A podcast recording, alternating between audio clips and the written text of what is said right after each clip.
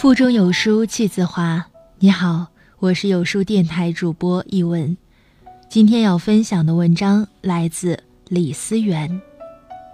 世界正在悄悄奖励那些厚道的人，一起来听。我曾经有个同事，他是出了名的贪便宜。出门骑个共享单车，他会让你帮忙扫一扫；到食堂吃顿午餐。他也让你帮忙刷一刷，甚至他自己叫的外卖，也总是会找到各种理由让你帮他付钱。记得有一次，他在网上买了东西，快递送到后让他付五十九块，他又说自己没带钱，向一个同事借钱付了快递费。可是后来他并没有主动还，人家也不好意思问他要。于是他就心安理得的当忘记了。其实他每次贪的金额虽不大，但是常常如此。时间久了，很多人就看清了他的人品。前段时间，他因为工作表现太差，领导决定对他做一次民意调查，可是结果没有一个人替他说好话。如果一个人对你有意见，那可能是个人恩怨，可是所有人都讨厌你，那肯定是你自身有问题。之后他被辞退了，他走的那天没人送他，也没人跟他说再见，甚至他前脚一踏出公司大门，很多人立马把他的电话拉黑、微信拉黑，彻底跟他断了联系。后来听人说，他抱怨同事们落井下石。但他平时的所作所为，早就注定了今天的结局。你为人越算计，越容易栽跟斗；你越是给别人挖坑，你自己越是容易掉进坑。其实，想方设法去贪便宜的人，最终总会吃大亏。朋友 L 在卖水果，最近他的生意越做越好。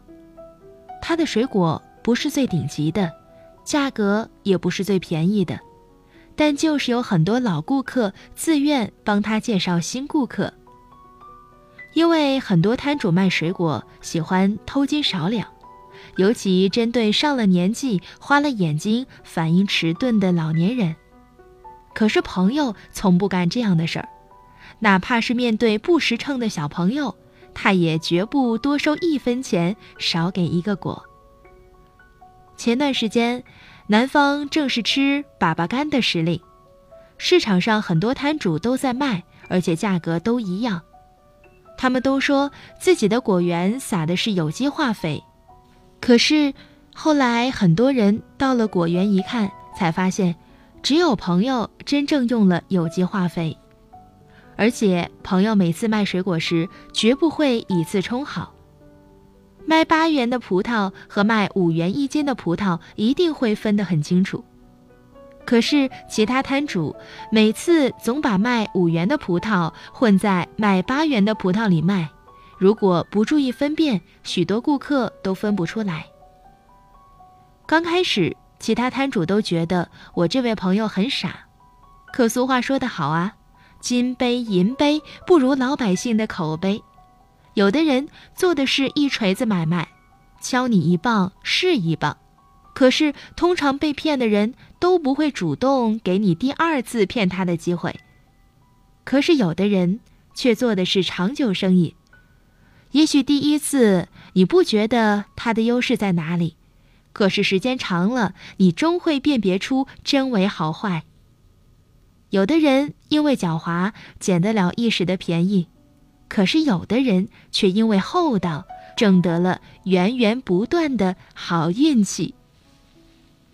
前段时间我去定做窗帘，看了两家商铺，其实他们的价格都差不多。第一家老板极力的给我推荐，所有的窗帘都要做成帷幔，这样才更好看。可是第二家老板告诉我，只需要将客厅和主卧室做帷幔。一来节约钱，二来简约才是美。装饰只需要点到为止，不需要面面俱到。后来我按照第二家老板的方案，不仅节约了两千多块，而且效果还特别好。其实他这分明是有钱不赚，但他说一切要从客户出发，不能唯利是图。再后来，我给他介绍了几个客人，甚至谁家装修房子，我就免费推荐他。不是得了他的什么好处，而是觉得这个人值得信赖。记得去年年底时，我的眼睛周围突然肿了，当时把我吓住了。